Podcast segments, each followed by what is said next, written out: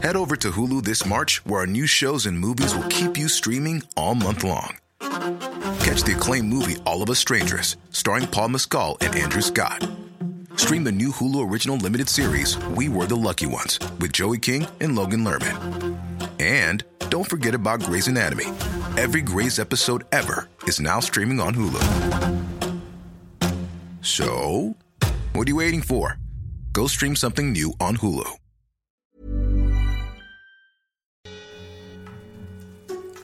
Je suis ravie de vous retrouver pour ce nouvel épisode de Raconte, le podcast qui raconte l'histoire de ceux qui racontent des histoires. Pour ce nouvel épisode, j'ai eu le plaisir d'échanger avec Thomas D, que j'ai connu via la série de BD Wicca dont il est le scénariste. Thomas possède plusieurs cordes à son arc puisqu'il est également responsable de la collection imaginaire de la maison d'édition Alpin Michel. Je vous laisse découvrir cet épisode et euh, je vous dis à tout à l'heure. Bonne écoute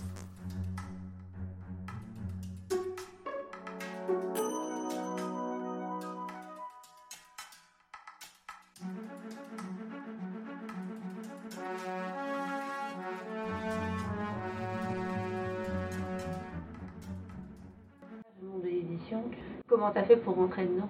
Bah, je suis rentré- Au début, je faisais des fanzines quand j'avais 17-18 ans, Ouais. des trucs en photocopie, etc. quoi. Et puis, bah, après, je suis, euh, bah, ce que je disais, j'ai fait des petits boulots dans une maison d'édition, attaché de presse et compagnie, euh, maquette, et j'ai vu, euh, c'est ce que je voulais faire, donc j'ai créé ma boîte parce que j'ai pas, j'avais pas forcément, je voyais pas trop comment, étant autodidacte, j'allais rentrer dans une, dans une grande maison parisienne, et je pense qu'ils reçoivent 3000 CV, et, euh, et c'est certainement pas celui qui a pas qui a pas de diplôme qui va les intéresser en premier. Et puis voilà, j'ai créé ma boîte et, euh, assez rapidement, je suis plus, euh, au bout de deux ans ou trois ans, j'ai été contacté par euh, Olivier Rubinstein d'édition de Noël qui avait, quelque chose à me proposer. C'était Présence du futur, c'était faire, faire du grand format chez de, chez de Noël, toujours spécialisé dans l'imaginaire. voilà, il voulait visiblement quelqu'un d'assez jeune et c'est comme ça que j'ai eu le poste. La fantasy science-fiction, c'est principalement ce que, ce que tu lis. En fait. C'est ce que je lisais quand j'étais gamin, j'avais 12-13 ans.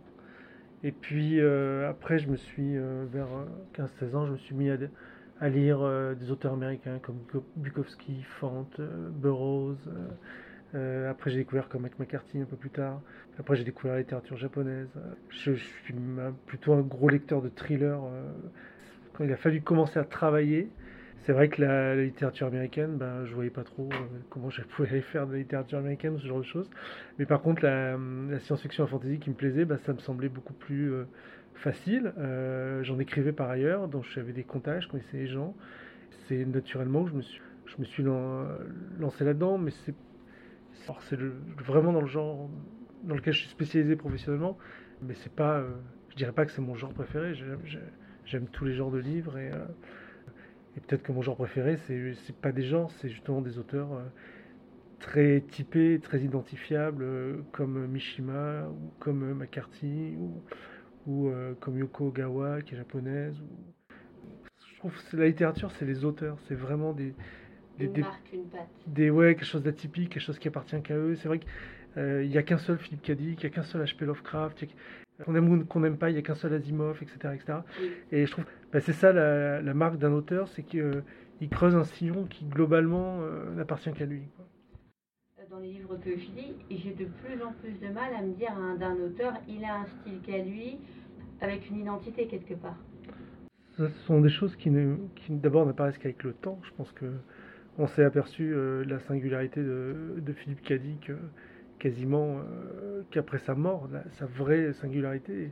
Euh, un auteur comme Zelazny aussi, c'est pareil. euh, ce qu'il faisait en mélangeant les mythologies, la mythologie et la science-fiction, c'est assez unique. Il y, a, il y a des gens qui ont essayé de faire la même chose derrière, mais ils n'ont ils pas retrouvé la façon dont, Roger Zelazny le faisait. Il y a plein de suiveurs d'H.P. Lovecraft, mais globalement, bah, il n'y a qu'un seul H.P. Lovecraft. Ça, c'est le, le temps qu'il dit. Les, les gens, les auteurs, quand, ils construisent leur carrière ou ils construisent leurs livres, Dieu merci, ils ne sont pas euh, conscients, euh, euh, totalement conscients de ce qu'ils font, parce que sinon, ils seraient totalement invivables. Ils mettent une pierre après l'autre sur l'édifice, et puis, il y a un moment, bah, tout ça... tout ça prend sens. Moi, il y a un auteur américain que j'aime beaucoup qui est Lucius Shepard. c'est vrai que son goût pour mélanger la littérature générale et l'imaginaire et l'exotisme, voilà, ça le rend assez unique. Et malheureusement, il est décédé aujourd'hui. Et, et c'est un auteur qui est, important, qu'on va probablement redécouvrir pendant des années et des années. C'est un genre, euh, la fantasy, qui trouve ses racines dans, Conan le Barbare et Tolkien, hein, donc euh, dans les années 30 euh, et les années 50. Et, après, ça, a explosé, en effet, dans les années 70, 80, 90, dans le, dans le monde anglo-saxon. En France, c'est un genre qui était très publié en poche chez Pocket, mais qui passait relativement inaperçu, même si ça se vendait bien. Les, gens mais il, était il existait, il était lu, etc. Ce qui a changé la donne, c'est, du moins pour le, marché français, c'est deux choses. C'est, l'arrivée de Brajlon au tout début des années 2000 et c'est le Seigneur des Anneaux au cinéma. À partir du moment où il y a eu le Seigneur des Anneaux au cinéma, ce genre-là, il a, il a été extrêmement visible, extrêmement bien répertorié d'un point de vue esthétique, bien compris par le grand public. Euh, et, aujourd'hui, euh, bah, de rebelote, c'est, même si la série est terminée, c'est Game of Thrones pendant 7-8 ans, euh, qui popularisé tout ça de nouveau après, après le Seigneur des Anneaux. Il y, a, des, il y a des grands mouvements. Il y a, depuis quelques années, c'est les super-héros avec Marvel et, DC Comics. la science-fiction va et vient. Là, elle revient avec Star Wars, mais elle va revenir, à mon avis, en très grande forme avec les nouveaux avatars que, que prépare Cameron. Et puis il y a le cinéma, et puis maintenant ce qui compte aussi beaucoup, euh, c'est les séries télé. Et c'est vrai que cette culture-là, elle est euh, très présente en jeux vidéo, très présente en séries télé. On va avoir débarqué en série télé The Witcher. C'est euh, le paradoxe de, la fantasy et de la science-fiction, c'est que ce sont des, des genres qui marchent très très bien en bande dessinée, qui marchent très bien au cinéma, qui marchent très bien en série télé, qui marchent pas tellement bien en livre, mais bon voilà la France, euh, c'est quand même le pays euh, d'Amélie Nothomb, c'est quand même le pays euh, du Goncourt, c'est les libraires, la culture des libraires, elle tend quand même vers, la belle littérature et pas vers les mauvais genres, quoi qu'on en dise. Le monde anglo-saxon a, toujours été globalement plus réceptif à l'imaginaire que le, que le monde français, mais je pense que c'est Globalement, parce qu'il ne faut pas se leurrer, c'est eux qui ont inventé euh, la science-fiction avec Marie Shelley, puis après euh, les pulps dans les années 30, puis Asimov, Heinlein, tout ça. C'est eux qui ont inventé la, la fantasy. Robert Howard était américain, Tolkien était anglais. De, Stevenson, par exemple, ou Jack London, ou d'auteurs qui ont fait euh, de la science-fiction, qui ont fait de l'horreur, qui ont fait de l'imaginaire. Bram Stoker, Dracula, c'est un auteur irlandais.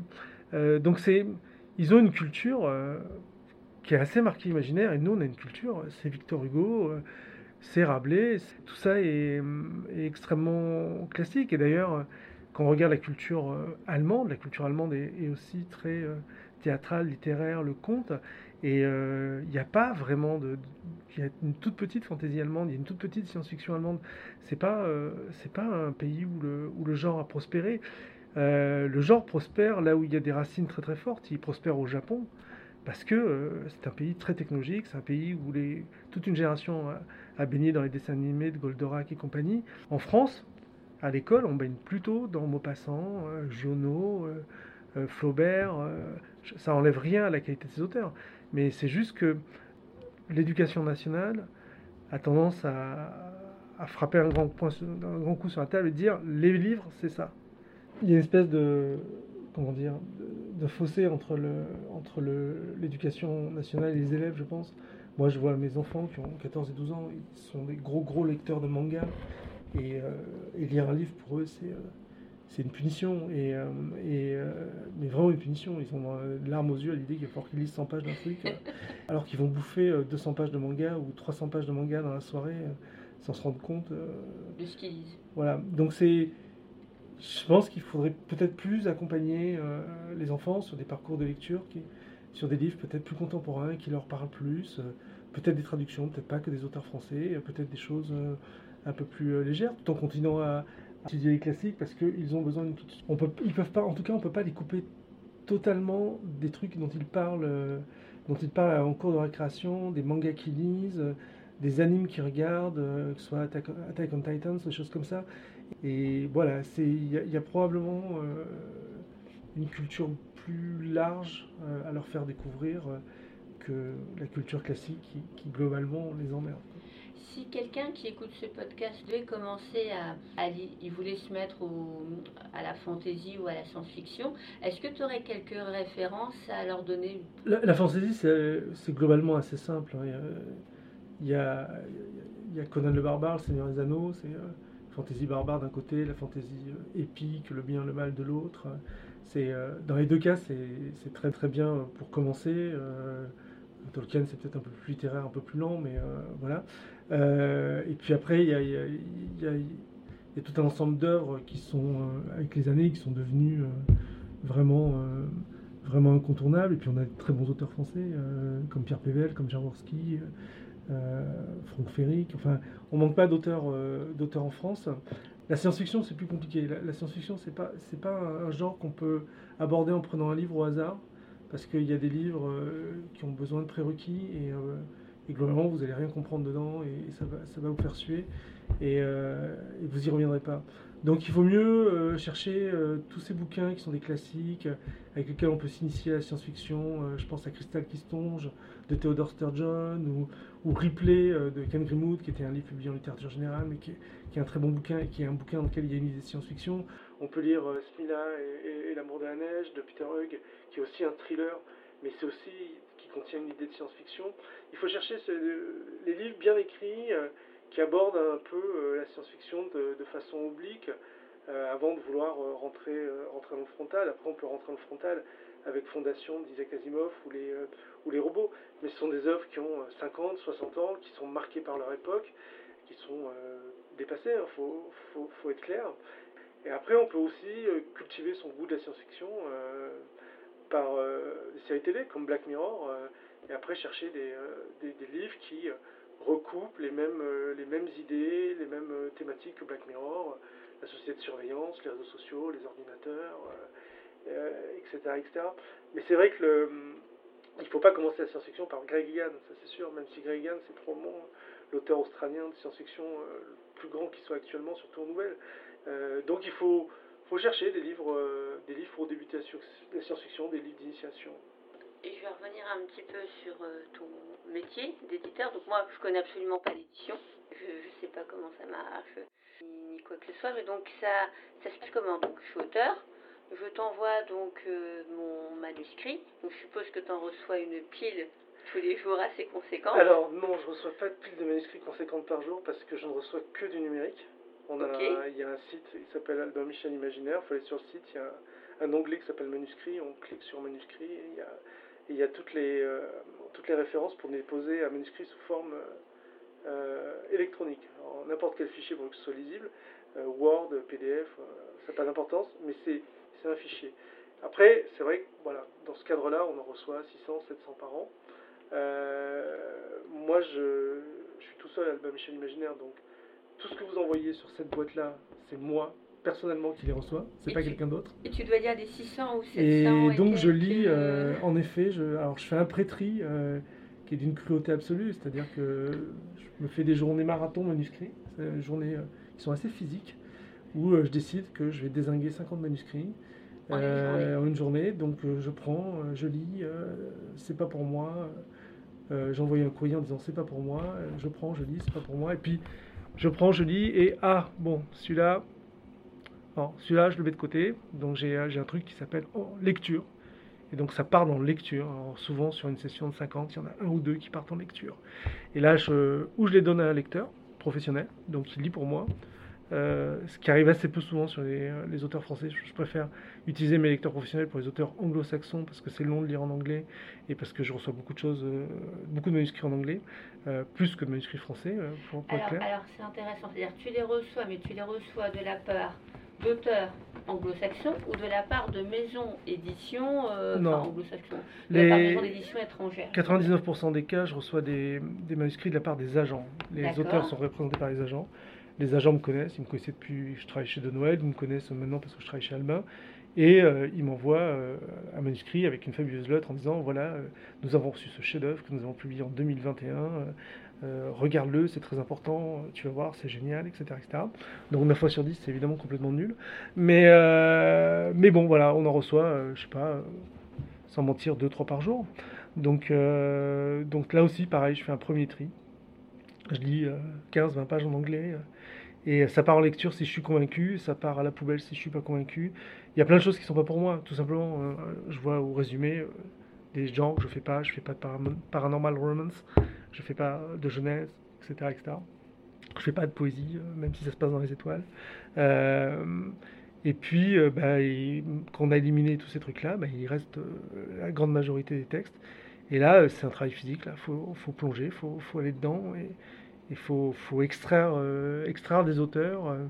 Et, quand je dis extraire des auteurs, c'est plus important qu'extraire les textes. C'est-à-dire, il faut réussir en lisant le texte, à comprendre qui est derrière, est-ce qu'il y a une vision du monde Est-ce qu'il y a un truc qu'il a construit Est-ce qu'il y a une personnalité un peu à part Est-ce qu'il a un parcours atypique euh, Moi, je suis, toujours à la recherche, euh, alors c'est très prétentieux, mais d'auteurs exceptionnels. Je, cherche des gens euh, qui, sont, qui sont hors normes. quand je lis les, présentations des livres, je, regarde celles où il y, a, quelque chose de différent. tel que tu décris, on pourrait penser que tu arrives presque à deviner une partie de l'auteur qui il est et ce qu'il est à travers l'histoire finalement qu'il raconte, même s'il parle pas de lui finalement. Alors, c'est un truc que j'ai remarqué deux ou trois fois dans ma carrière. Un manuscrit arrive, je lis une page et je sais que je vais acheter le livre. Ça m'est arrivé euh, deux ou trois fois. Euh, ça vient encore de m'arriver il n'y a pas longtemps sur un, manuscrit qu'on est en train de qu'on est en train de signer chez Albin Michel. J'ai commencé à lire dans le bureau euh, avant de rentrer chez moi et je savais ah, il fait 700 pages le livre. Avant d'arriver à la 700e page, je savais quand même que j'allais acheter. Je savais déjà que j'allais acheter le livre, j'étais sûr.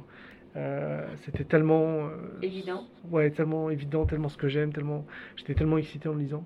Euh, voilà, ça, ça arrive quatre fois dans une carrière de 25 ans, donc c'est la troisième fois que ça m'arrive, quatrième fois. Ça m'est arrivé pour un livre qui était vraiment un jalon dans, ma carrière qui s'appelle L'Asium de, Romain Lucaso, qui est un premier roman qui est arrivé par internet d'un auteur. J'avais jamais lu une ligne de lui. Il était un peu publié, mais très sincèrement, j'avais jamais lu une ligne. J'ai commencé à lire son livre au bureau et j'étais mais euh, j'étais scotché. Je crois, je l'ai appelé tout de suite en disant écoutez, j'ai commencé à lire votre livre.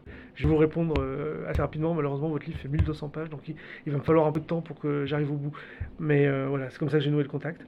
Ben là, ce, nouvel auteur, c'est pareil. Je, lui ai envoyé un, un, email le jour même en disant c'est bien arrivé, on a regardé, on a lu les 20 premières pages. Pour le moment, c'est waouh. On vous tient au courant très vite.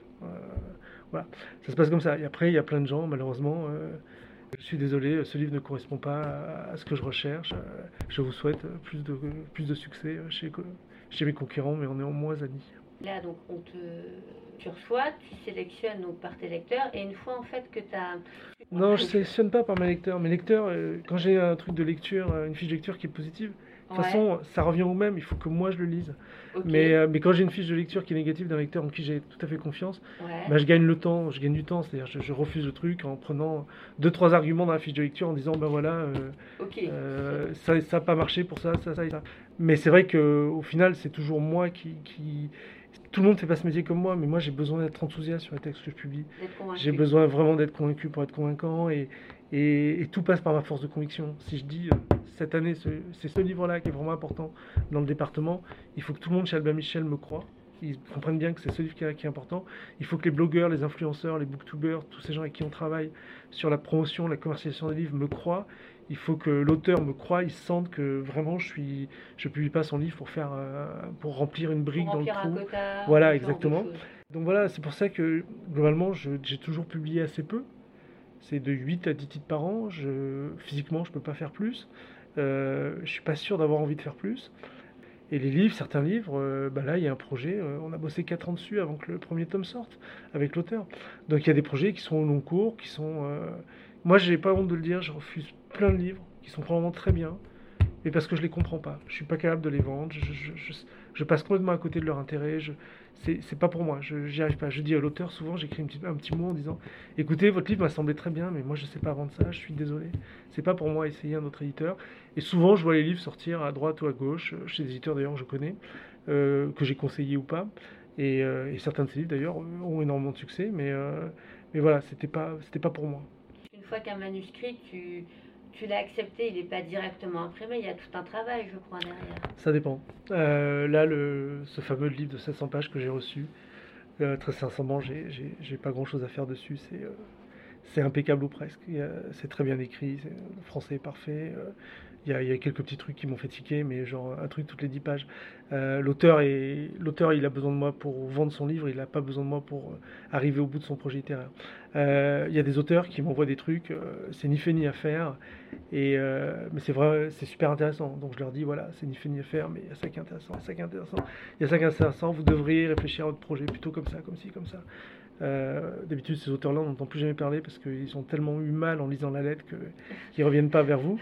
Et puis, euh, bah, il y a des auteurs où euh, il y a un peu de boulot, il y a des trucs qu'il faut régler, comme le moteur d'une voiture. Il y, a, des trucs qui vont trop vite, des trucs qui vont pas assez vite, des trucs qui sont trop serrés, des trucs qui sont pas assez serrés, etc. etc. Mais c'est là qu'on intervient. Mais le, moi, je me méfie de tout, de tout, ce qui est, tout ce qui tend vers la l'uniformisation des textes et vers euh, pousser euh, les lecteurs, les auteurs vers des, techniques d'écriture euh, standardisées à l'américaine où tous les bouquins se ressemblent, ils sont écrits de la même façon. ouais, notamment dans le thriller américain, avec dans les scénarios des films, c'est pareil, on voit la structure des scénarios, les, le, premier nœud, scénaristique au premier tiers, le deuxième nœud scénaristique au deuxième tiers, etc. Ça saute aux yeux. L'exemple parfait, c'est le, le, scénario de Skyfall de, de, James Bond. C'est un scénario, c'est le manuel de A à Z. Le, mec qui a fait le scénario, il a suivi tous les trucs de Hollywood pour faire un scénario. Le méchant est emprisonné à un moment, etc. Il n'y a, pas un truc qui, euh, n'a pas, il n'y a pas une case qui n'a pas coché. Quoi. Alors ça fait un film qui marche, hein, il n'y a aucun doute, mais, euh, mais ça fait un film qui a assez peu d'âme. Donc moi, je j'essaye d'accoucher les auteurs, d'accoucher les livres, ce qu'ils ont envie de faire, comment ils ont envie de faire. Euh, euh, ça peut être des discussions qui sont longues. Là, j'ai discuté avec un auteur au téléphone hier, assez longuement. voilà, bon, la fin, elle marche pas à cause de ci, à cause de ça.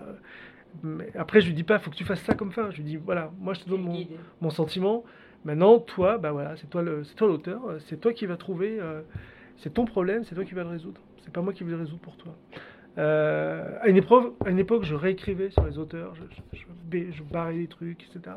Je fais plus ça. Je mets trop long, trop clair, maladroit, ne marche pas. Je raye des trucs idiots, débiles. mais mais j'écris plus à la place des auteurs.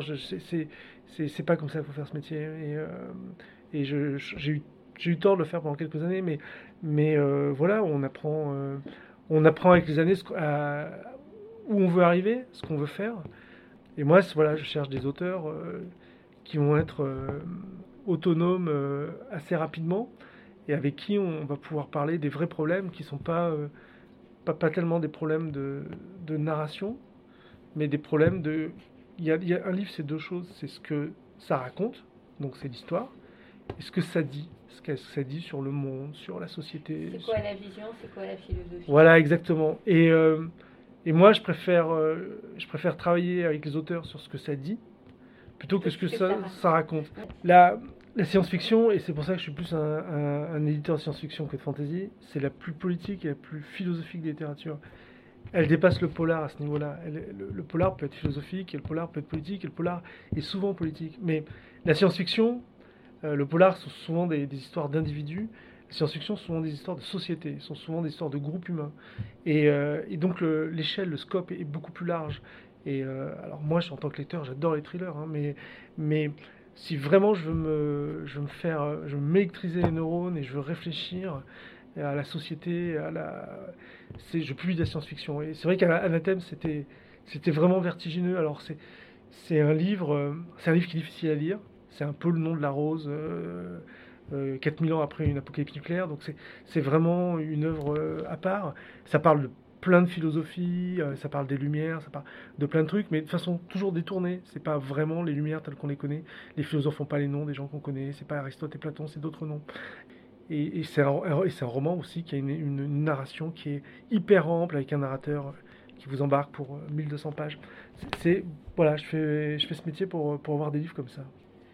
Et une fois que le manuscrit, on va dire, il est euh, validé, il est imprimé, et après, là, toi, ton travail... Euh, là, il manque une étape, en fait. Ah, dis-moi. Une fois que j'ai euh, j'ai vraiment eu le coup de cœur pour un texte, il faut que je le défende au sein de la maison Albin Michel pour qu'Albin Michel publie. C'est-à-dire qu'il faut que j'arrive à convaincre les gens qu'il faut vraiment qu'on fasse ce livre.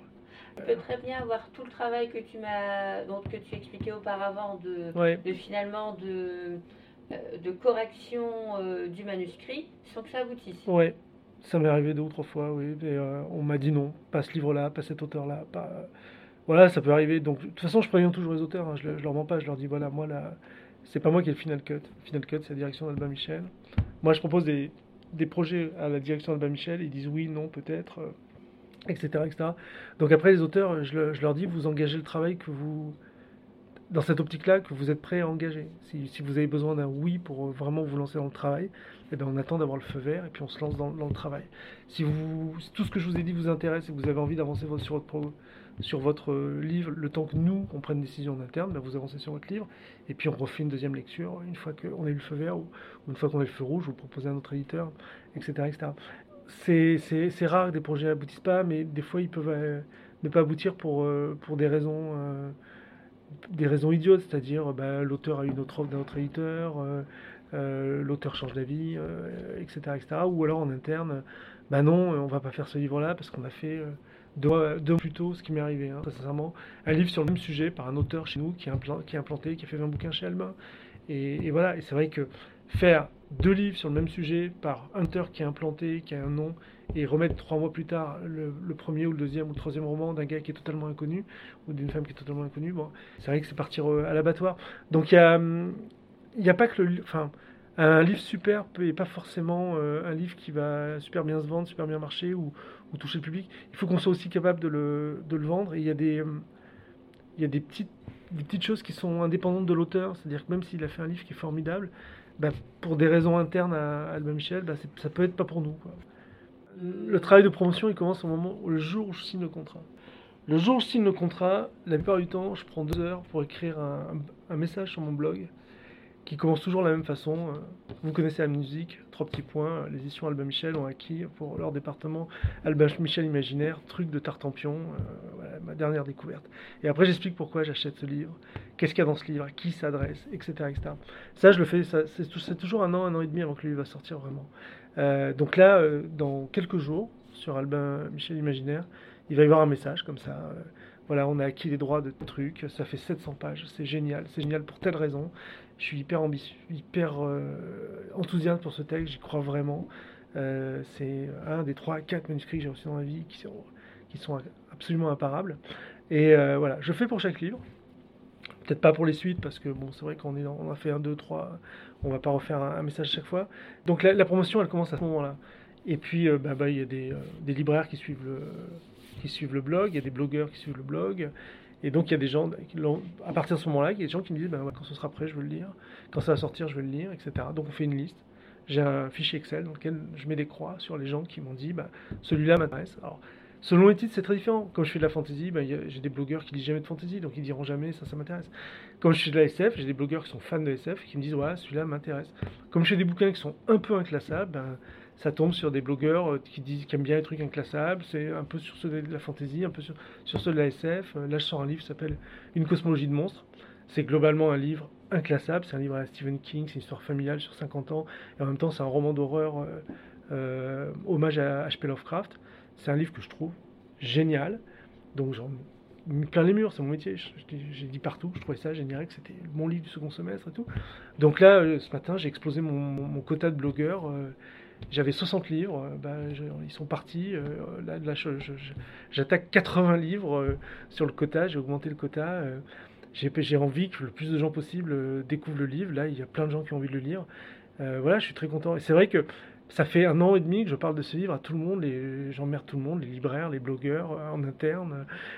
Un autre sujet que je voulais aborder avec toi, c'est par rapport à, c'est ton regard par rapport à l'auto-édition, parce que le sentiment que j'ai par rapport au monde de l'édition en général, c'est qu'il y a de plus en plus d'auteurs, il y a de plus en plus de livres, donc les parts du gâteau augmentent, mais pas le gâteau lui-même, et que c'est le, ça devient de plus en plus compliqué, même pour les maisons d'édition finalement, d'exister et d'avoir une visibilité c'est sûr que là, depuis euh, quelques années, c'est très dur, hein, on va, on va pas se mentir. Le, chiffre d'affaires, il, est stable, ou il baisse de 2%, il monte de 2%, etc., etc.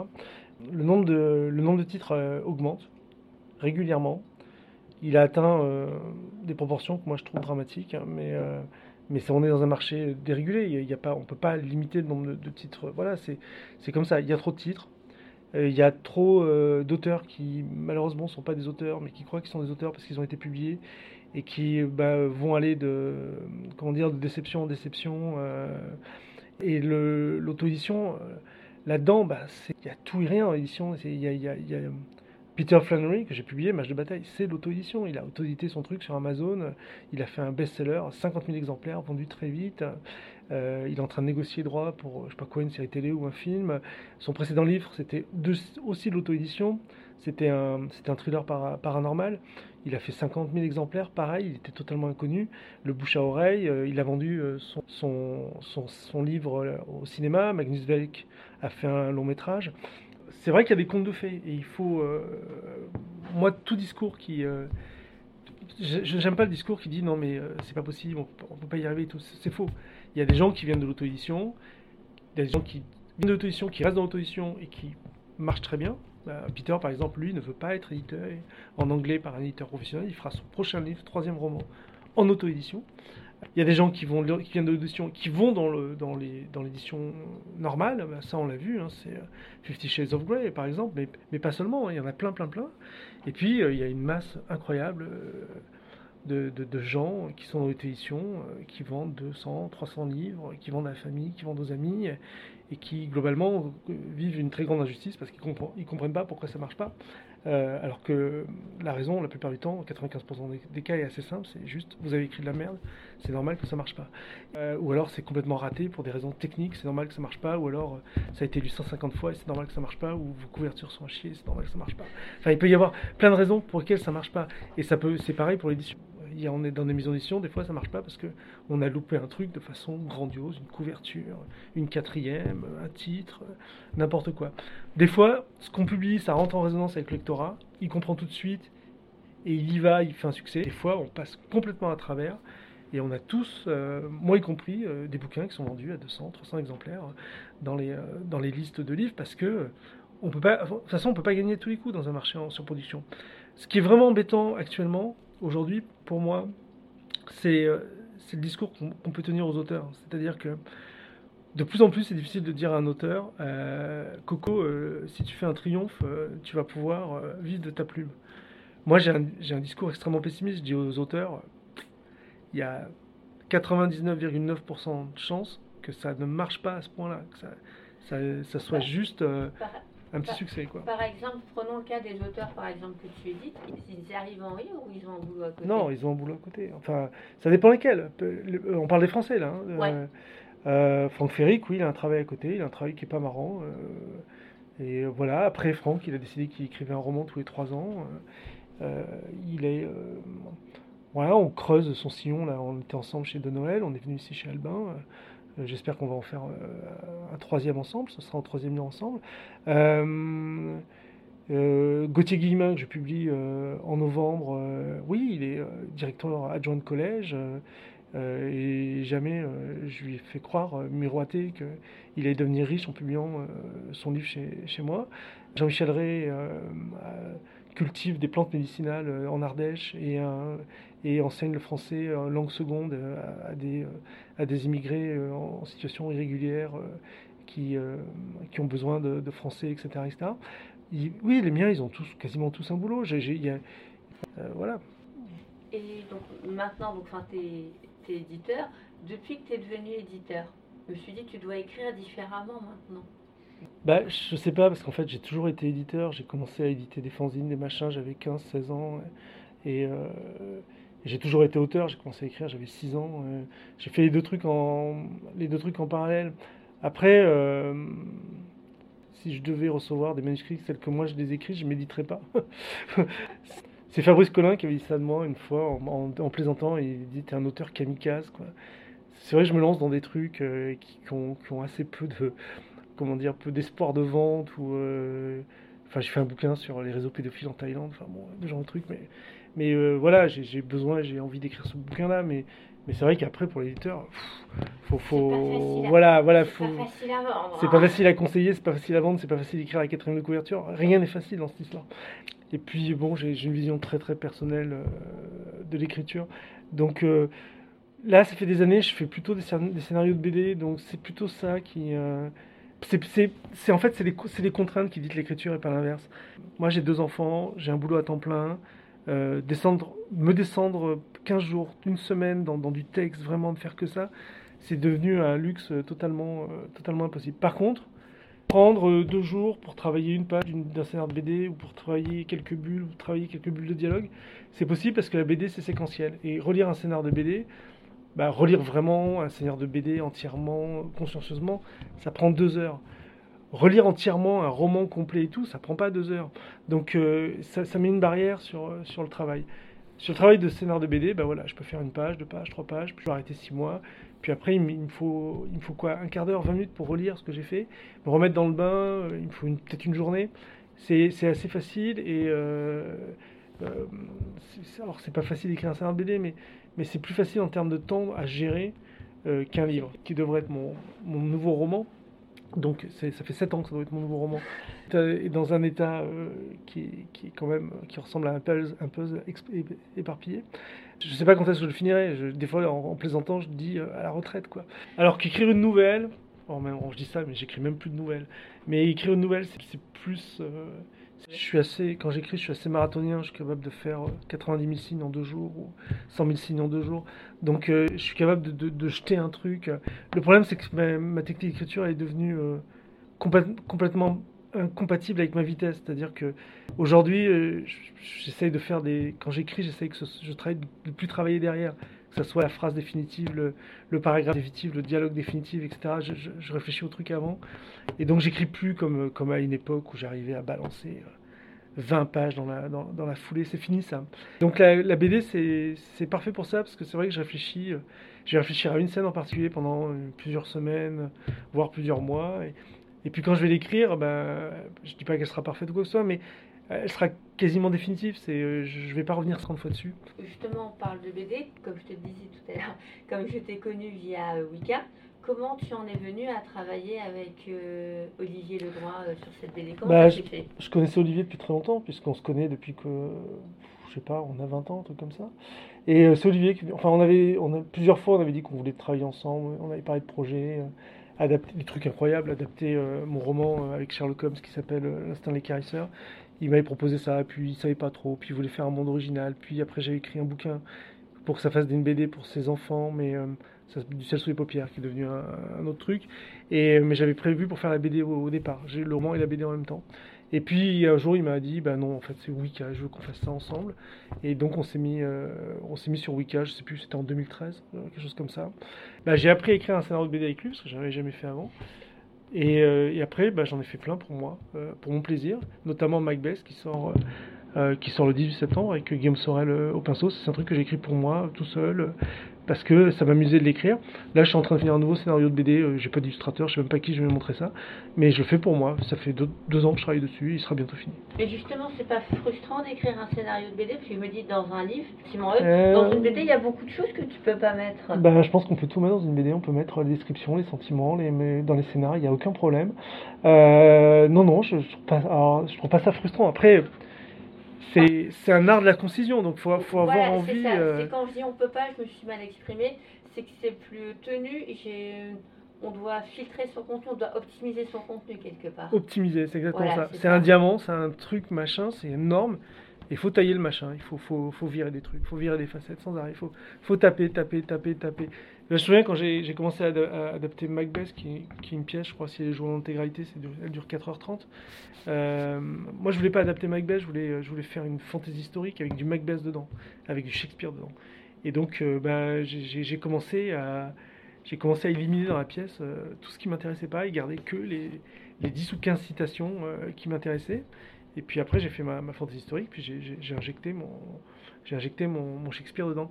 Mais euh, c'est euh, non, non, je c'est moi j'adore. Enfin, j'ai vraiment euh, c'est j'ai eu une révélation en travaillant avec Wicca, mais j'avais dit à Olivier, en fait, on, bossait sur le, je pense, on bossait sur le tome 2, et on s'est arrêté de bosser parce que, je pense, ça faisait 5 ou 6 heures qu'on bossait sur le scénar. Et je lui ai dit, mais c'est ce qu'en fait, c'est ce que j'ai toujours voulu faire, c'est que je le savais pas. C'est l'essence en fait, tu as réussi à en capter. Ouais, non, c'est juste que j'ai, j'ai, au début, je voulais faire du cinéma quand j'étais gamin, puis après, j'ai voulu faire des livres, des romans. Donc j'ai fait des livres, des romans, j'ai jamais fait de cinéma.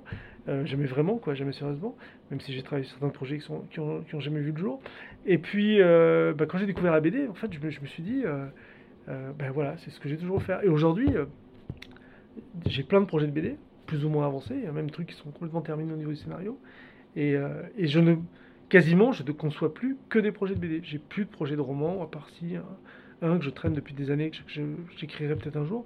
Et j'ai plus de projets de nouvelles, j'ai des projets de BD. Là, ça fait quelques mois que j'ai une idée pour une, BD.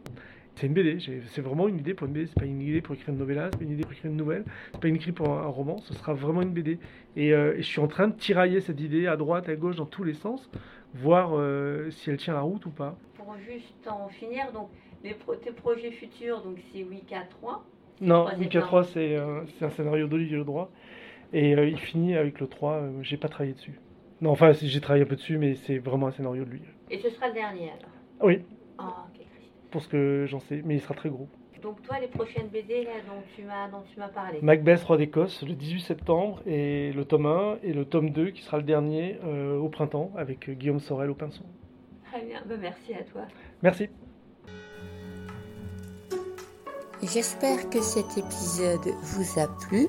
Je vous mets en description les liens pour accéder au site internet de Thomas, ainsi que les liens pour accéder à ses dernières BD. Raconte, c'est fini pour aujourd'hui et j'aurai le plaisir de vous retrouver lundi dans deux semaines. Bonne soirée et à bientôt.